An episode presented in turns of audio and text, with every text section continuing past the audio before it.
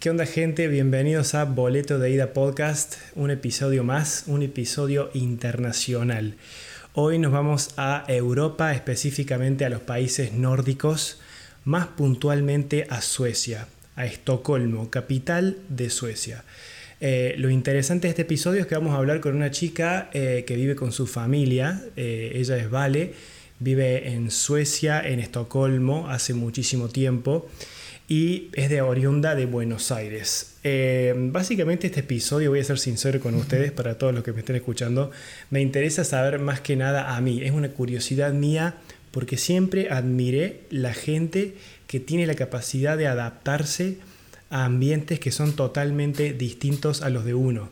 Entonces, ella viniendo de Latinoamérica y adaptándose a la sociedad sueca nórdica, para mí me parece un desafío tremendo.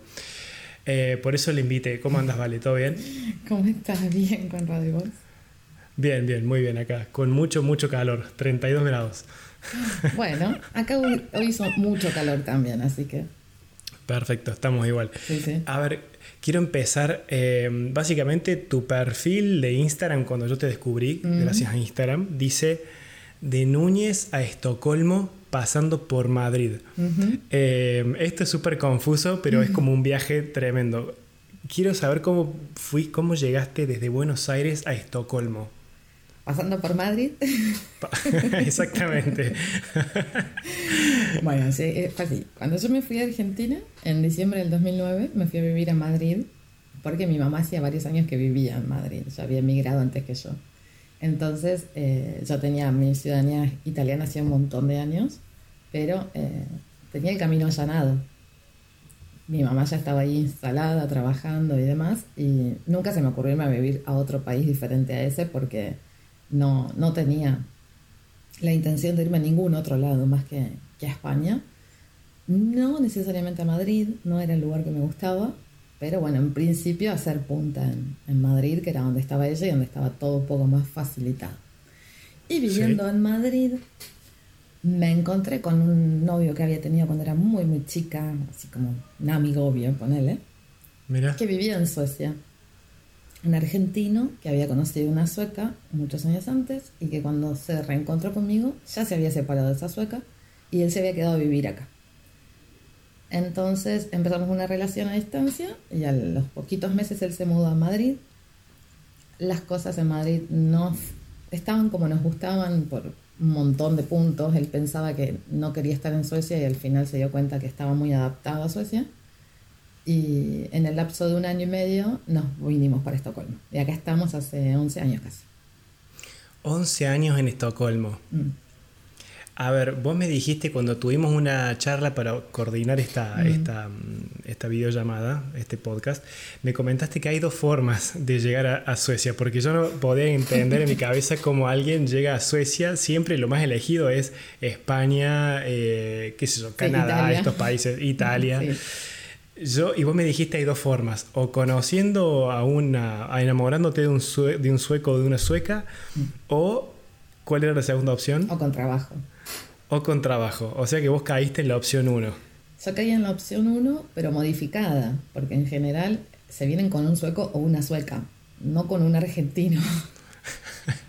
claro, es el tema. Bueno, pero tuviste suerte porque, a ver, caíste con un argentino que ya tenía dominada la cultura y ya estaba súper adaptado. Sí, estaba bien adaptado al, al país. Él había vivido como unos tres años antes hablaba el idioma, lo que pasa es que no teníamos nada, era como arrancar de cero porque no teníamos, bueno, familia nunca tuvimos hasta que tuvimos nuestros hijos, pero no, él no tenía en ese momento trabajo, tenía que llegar a buscar trabajo, vivienda, que es uno de los grandes problemas que hay en Suecia. Nosotros el primer año vivimos con una pareja chilena compartiendo el departamento, por ejemplo. Y veníamos de haber vivido, yo venía de vivir sola cinco años seguidos en mi departamento a encontrarme compartiendo.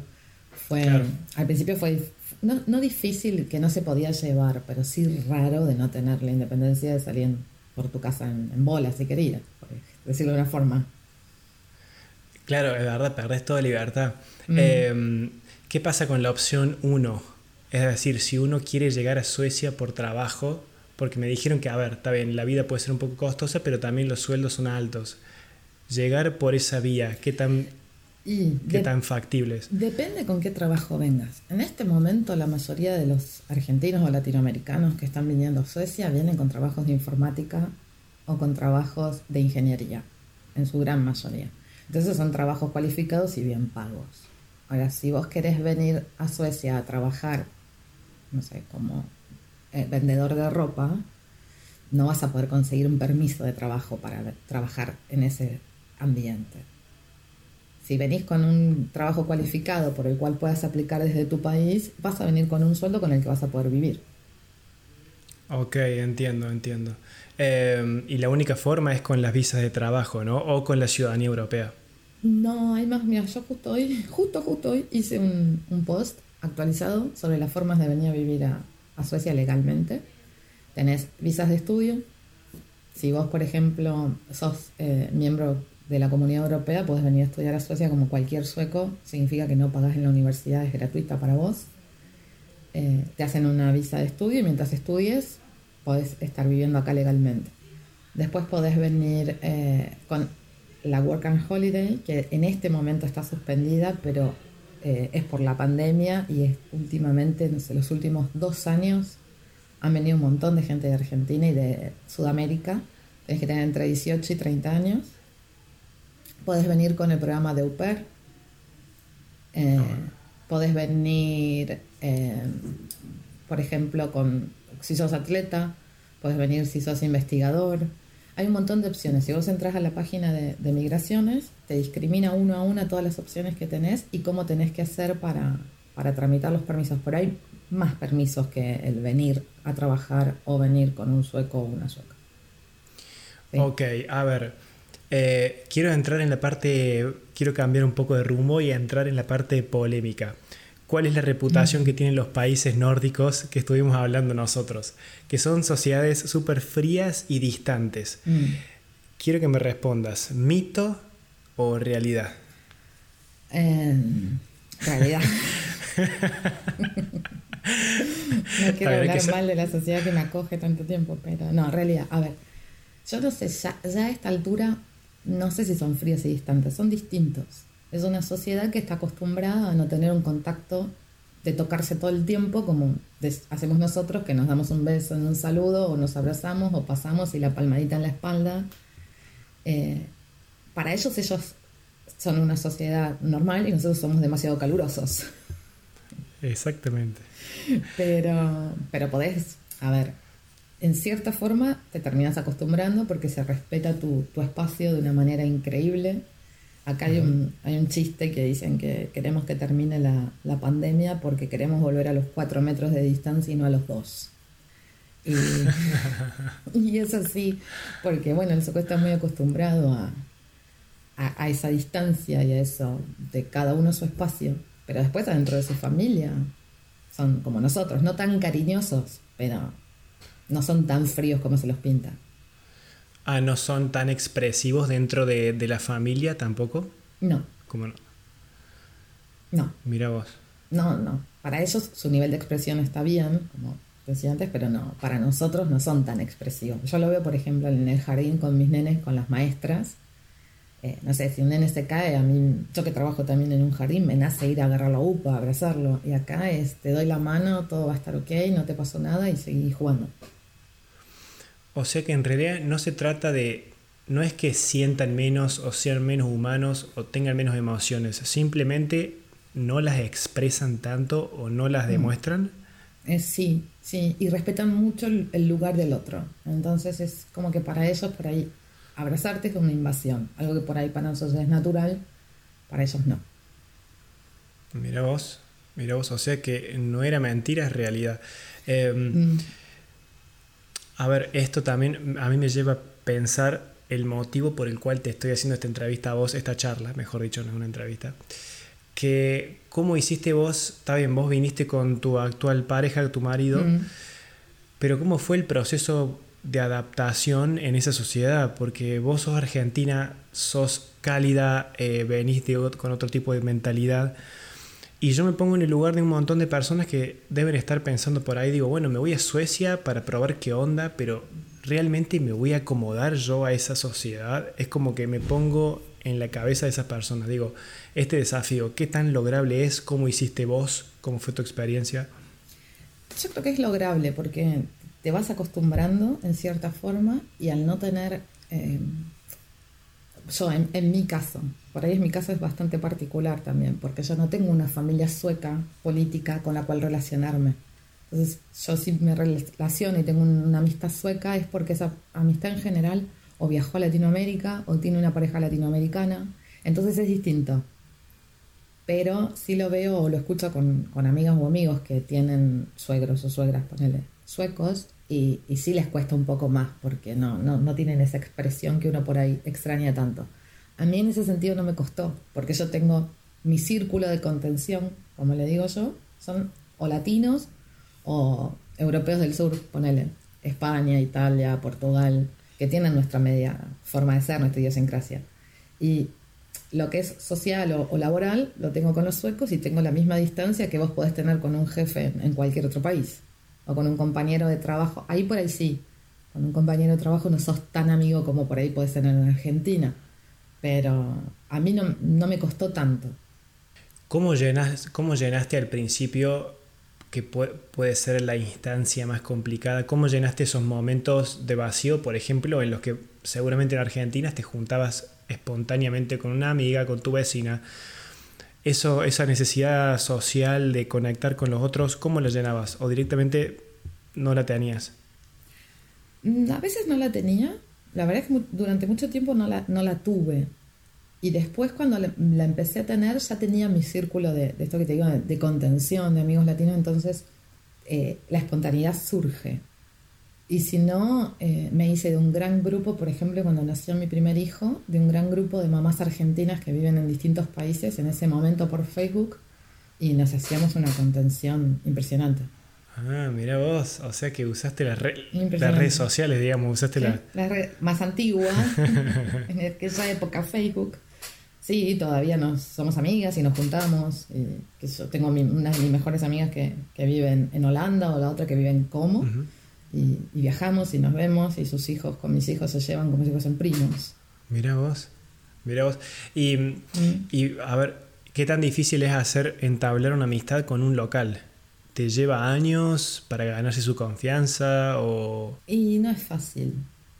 No, no, no es fácil, pero no por no ganarte la confianza. No es fácil porque en definitiva siempre terminamos resultando un poquito diferentes. Entonces nuestra espontaneidad se ve opacada por la estructura, por decirlo de alguna forma, de ellos. Entonces es como que de repente planeas hoy verte con alguien dentro de tres meses y llega ese día y no sé, te ve la cabeza y no querés, pero no suspendés porque si no estás tres meses más esperando para, para verlo. Y entonces eh, medio como que no. Pero bueno, eso pasa más que nada también en el grupo de los grandes, qué sé yo, mi hijo, el de 8, sí. si quiere jugar con un compañero puede jugar de un día para el otro, no tiene problema. Ah, o sea que se trata más de, una, de un orden mental que tienen las personas más, más grandes. Sí, porque acá son todos muy, muy estructurados y te, enseñan desde muy chico a ser independiente, organizado, entonces eso te lleva a que cuando sos adulto todo sea estructurado y lo espontáneo te, te incomoda un poco, por ahí decirlo. ¿Y cómo haces vos con tus hijos, que bueno, son hijos de argentinos, pero se crían en un ambiente sueco? ¿Cómo, cómo haces vos para lidiar con, esa, con esta ambigüedad de mentalidades y de formas y dos filosofías de vida distintas, no? Sí, bueno, yo creo que cada vez están más suecos. ¿Sí? aunque uno diga, bueno, aunque trabajamos en, que no, no, en muchas cosas, pero porque su círculo es ese, entonces es como que eh, de repente, eh, a ver si te con algún ejemplo con el más grande, porque el chiquito tiene cuatro años y todavía no, no tanto, pero Claro. Por ejemplo el más grande viene y te dice, eh, ¿en julio tenemos algún plan? No, ¿por qué? No, porque por ahí podemos arreglar para que fulano venga a casa a jugar. Y le digo, pero ¿no querés que venga la semana que viene? Ah, sí, eso también se puede hacer.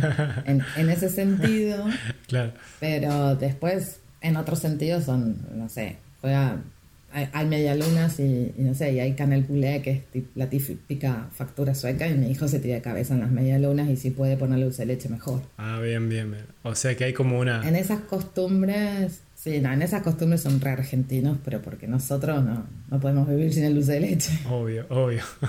Mira vos, porque eso es todo un tema, ¿no? Eh, hablando en serio, eso es todo un tema. Tipo, que crezca en un ambiente así, pero hijo de padres argentinos, es como que uno tiene que mm. inclinarlos por un lado o que vayan a donde. Sí. Em, y también igual, uy, perdón, también igual acá hay un montón de, de familias inmigrantes, o segunda o primera generación, entonces se mezcla mucho sobre todo esto que te decía, en el ambiente de los chicos se mezcla mucho. Por ahí hay, tiene compañeros de papá suecos, compañeros de papá polacos, compañeros de papá, no sé, iraníes. Claro. Entonces es como que en el jardín no hay tanta burbuja y en la escuela de, de hay que ser muy suecos, valga la redundancia. Está todo muy mezclado. ¿Qué onda con, hablando de los hijos y de tus hijos y la escuela? ¿Es tan es tan increíble como se comenta a nivel mundial el sistema educativo sueco, que es un modelo a seguir en todo el mundo, donde por ejemplo dicen que te dan a elegir las materias que vos querés hacer. Ya sé que tus hijos son mucho más chicos, pero te mm. dan ciertas libertades, el sistema es totalmente distinto y dicen que la gente no lo puede creer cómo funciona todo tan bien ahí. ¿Qué me puedes decir de eso? Sí, es bastante, es, bastante cierto. es, es, bastante Otra realidad. No, a ver, eh, yo no sé a nivel contenido si es tan bueno, pero a nivel escuela y a nivel presión, por explicarlo de una forma fácil, es increíblemente genial. Porque los chicos, por ejemplo, primero que empiezan primer grado cuando van a cumplir siete años. Mi hijo acaba de terminar primer grado y tiene ocho años ya cumplidos. Y está haciendo bien la escuela, no es que entró mal o, o nada. Okay. Entonces, al empezar más tarde, la escuela obligatoria empieza en ese momento. Eh, se respeta mucho a cada nene en, la sala, les, les enseña a leer y a escribir y cada nene va a su ritmo con un libro de un color distinto y el que llegó al libro verde cumplió todas sus metas. Por ejemplo, Lauti eh, hizo todos los libros de matemática y de lengua, pero hay compañeritos que por ahí hicieron uno o dos libros y están dentro del mismo aula separados por colores y, y cada uno va a su ritmo y no tienen tarea pasó un año entero de escuela sin tener tarea, terminaba en primer grado solamente leyendo, escribiendo y sacando cuentas matemáticas mentalmente. Entonces no, tienen esa presión y así a medida que van avanzando y después sí es verdad que depende en, el año en el que están, pueden elegir ciertas materias son obligatorias, son matemática, lengua, eh, historia, ponerle inglés es obligatorio y después pueden elegir, no sé, tener carpintería, por ejemplo, hay una materia que les dan que a mí me parece súper interesante, que se llamaría como aseo, por decirlo, y les enseñan a, limpiar la casa, a limpiar el horno, a limpiar las ventanas, a cocinar. Mira. Y hay un montón de chicos que le hacen esa materia, porque es, para ellos es súper entretenido. Estás en la escuela y vas a la cocina de la escuela y aprendes a hacer pan. Mira vos. Sí, hay muchas materias así, carpintería, y hay un montón de materias que sí, que las eligen y van, con, van muy relajados a la escuela. ¿Y las calificaciones las tienen? No todavía. No, no sé a, qué, a, partir de qué grado califican, pero primero y segundo grado desde ya que no. Eh, tienen una prueba nacional, por ejemplo, de lengua y matemática, pero no tiene como calificación. O sea, ¿aprobaste o, o no aprobaste? Pero si no aprobaste no pasa nada, todavía en los primeros años. Después, bueno, sí. Pero, pero ¿qué, no tienen como nosotros. ¿Qué criterio usan para, para probar? Tenés que tener, por, ejemplo, qué sé yo, eh, en la de lengua que le tomaron a, a Lauti eran 20 preguntas y, y, si vos aprobabas las 20, estabas súper bien. Si aprobabas 10, estabas bien. Y si aprobabas 5, también estabas bien. No hay una diferencia como nosotros conocemos el satisfactorio. Bueno, uff, me delatan los años ah, que tengo. Muy satisfactorio y eso. Mira vos. No. está muy bueno. Es solo, y de hecho, por ejemplo, yo no sé, o sea, yo sé cómo le fue porque le pregunté a él, pero la maestra no te manda la nota de la prueba nacional. Claro. No, no hace falta. No les meten esa presión a los chicos. Y ellos lo disfrutan, ¿no? ¿Les gusta ir al colegio? Un montón porque juegan mucho, mucho. Mi hijo juega, de la, va a la escuela de 8 y cuarto de la mañana a 1 y cuarto y tiene dentro de todo eso casi dos horas y media de juego, de recreo. De hecho, tiene la escuela donde va él tiene una colina y en invierno si hay nieve se llevan su culipatín y se tiran de ahí todo el recreo. Mira vos, tremendo. O sea, es como que el concepto de la escuela de ser algo que, que odias, que te levantas todas las mañanas y vas con odio, lo pasas a querer. Eso, eso no me entra en la, Es una locura. Sí, sí, una sí, locura. sí, sí. O sea, te portas mal y faltas a la escuela y es la peor penitencia que Claro, exactamente. La penitencia es no ir al Sí. colegio. No, no, no, no, no. no. Es algo que nosotros, eh, como latinoamericanos, eh, estamos tan atrás, pero bueno. Te quiero hacer una pregunta que te han hecho mucho en redes sociales, que al final ya me vas a comentar eh, para que te sigan. Eh, vi que yo no podía creer, pero te preguntaron muchísimo qué idioma se habla en Suecia eh, y si se puede vivir solo sabiendo el inglés.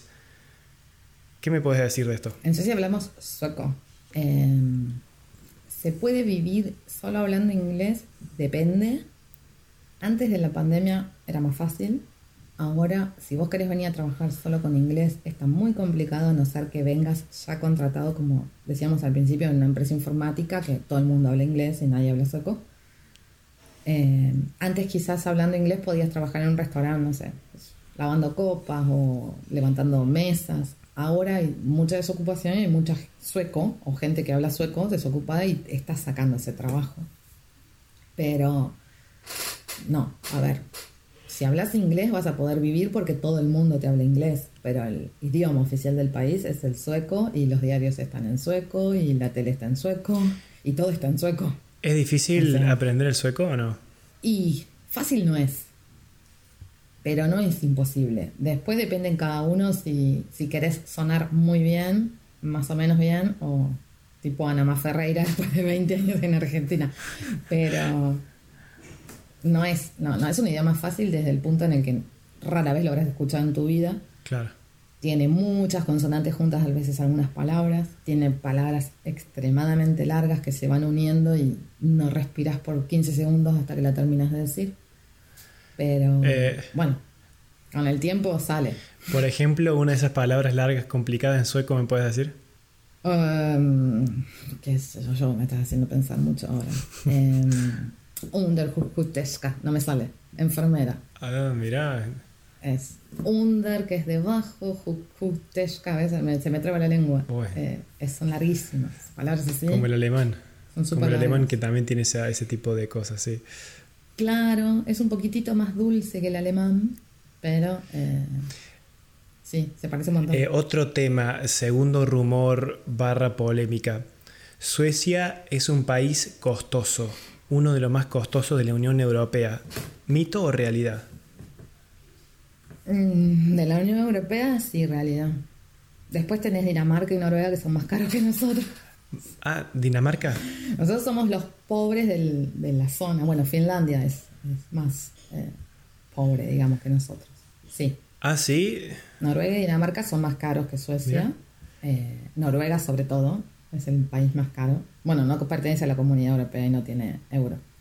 Pero sí, Suecia es caro. Es caro, pero es caro comparable con Milán, es caro comparable con París. No es que es imposible, pero es caro.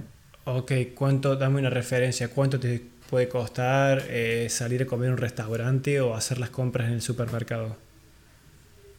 Mm, no, un restaurante, estamos hablando en, en euros. Nosotros cuatro comiendo tranquilos podemos gastar 100 euros, que no lo hacemos habitualmente. Es rarísimo que vayamos a un restaurante. Ah, 100 euros. Bueno, es más caro que Italia. 100 euros los Es más cuatro. caro que Italia. Sí, sí. Sí, sí. Eh, Pero, ¿qué, qué me fuiste? ¿El otro un Sí. supermercado? No, el supermercado no es tan caro. No sé, yo por ejemplo hago compras, ponele, para 4 o 5 días con buenas cenas por 50 euros. 4, 5, 10, Depende de dónde vayas. 50 euros para, para toda la familia. Mm. Bueno, está, este, Está bien, yo cocino mucho casero y soy media alta Lázaro y por ahí voy a dos o tres supermercados distintos, pero, pero está bien, no me parece caro para, para son cuatro ustedes, ¿no? somos cuatro, pero unas cenas normales, ¿no? ¿Qué sé yo?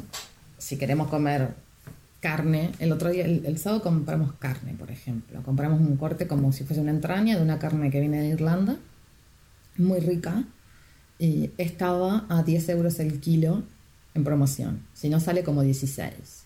Bueno, entonces fuimos y compramos en esa promo, compramos casi 2 kilos de carne, la comimos súper bien todos con una ensalada riquísima, un vino, eso, más o menos te sale 50 euros, ponele todo. Pero si vos no comes carne y vino en la semana, con 50 euros cena toda la familia. ¿Cuánto está más o menos eh, un salario de un empleado de comercio en Suecia? Bueno, acá en Suecia no hay salario mínimo fijado por ley. Entonces, mucho depende de si es el trabajo donde entraste tiene convenio o no, pero más o menos, a grandes rasgos, un salario mínimo son 1.700 euros más o menos. Ok, ok.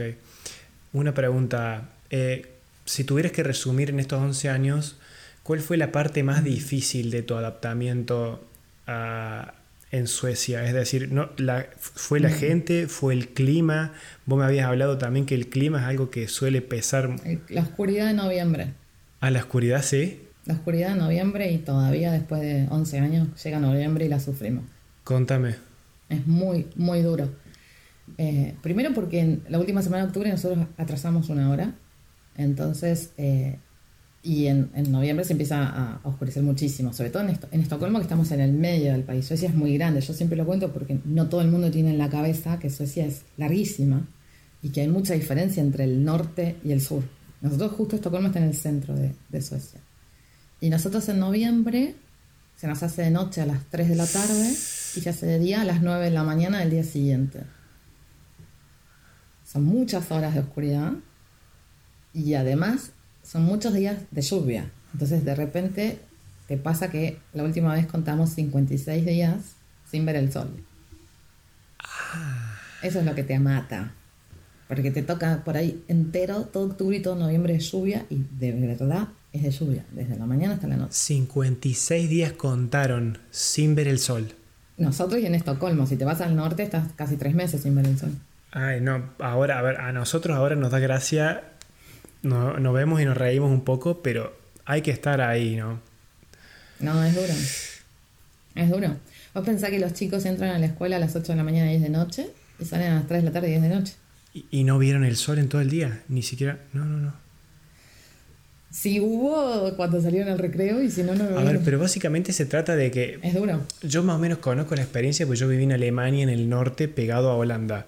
Y a las... Ah, claro, había una hora de diferencia, porque a las 4 de la tarde era de noche, ya estaba súper oscuro. Mm. Y llovía, nevaba, había neblina. Sí, sí, sí, es parecido. Muy parecido. Y yo me acuerdo que a mí lo que me decían, yo le preguntaba a todo el mundo, che, y a ver, yo vuelvo a las, son las 4 de la tarde en mi casa, súper temprano, de noche afuera, hace frío. ¿Qué onda? ¿Qué se hace? Y a mí me decían, la vida sigue, haces tu vida. Sí, se, hace, todo. se hace de todo, pero con, con, lluvia, feo clima y, con oscuridad. O sea, te A mí me preguntan, ¿los chicos cuando hay nieve hacen vida social afuera? Y si no hacen vida social afuera cuando hay nieve o cuando llueve, no salen nunca. Claro. Tenemos muchos meses de invierno. Sí, pero el frío no tanto, bueno. Soy a veces loca porque a veces hemos tenido menos 26 grados de temperatura. Menos 26. Pero, qué sé yo, menos. Cuando yo los primeros inviernos, sí, menos 26, menos 25. Ahora ya está más benévolo y por ahí son menos 15, menos 16. O, sea que si tuviéramos que resumir, esta fue la parte más complicada que todavía la, padeces. Sí, sí, sí, sí, sí. Es que incluso la padecen los suecos. No, no hay un sueco que te diga, en noviembre me, me divierte. Es feo para todo el mundo. ¿Y cómo qué consejo nos puedes dar? O sea, ¿cómo lo llevas? ¿Cómo te mantenés entretenida haciendo X cosa?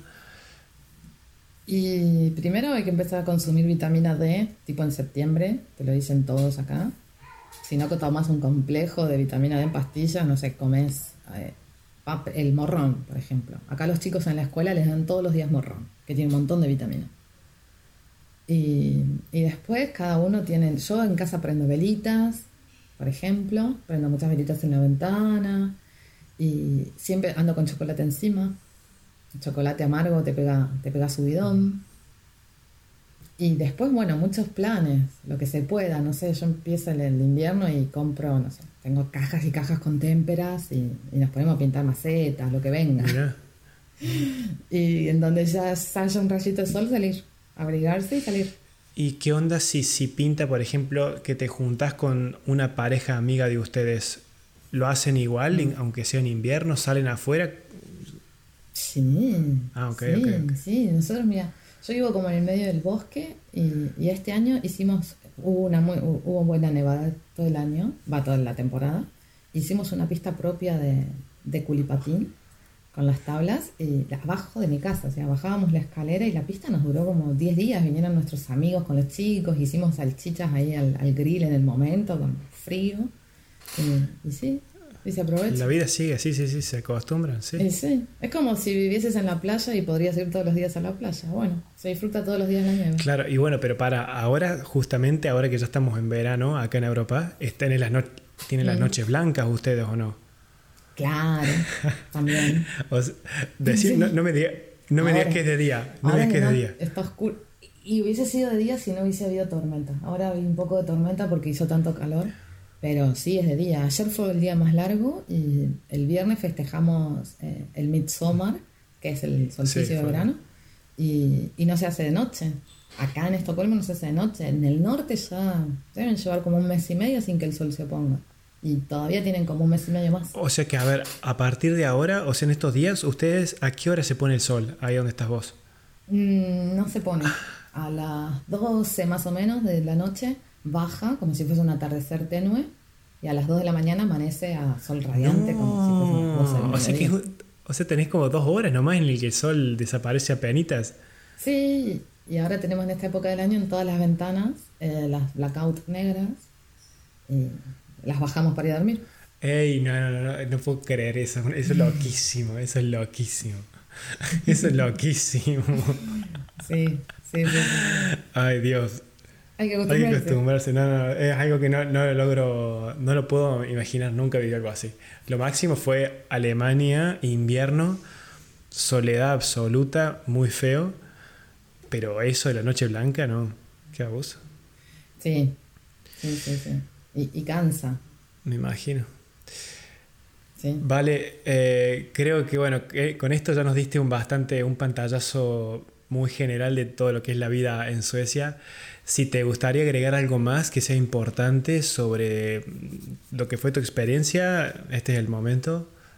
Eh, No, no sé si tanto con, con la experiencia en, Suecia en general, pero sí con lo que me consultan mucho respecto de, de inmigrar.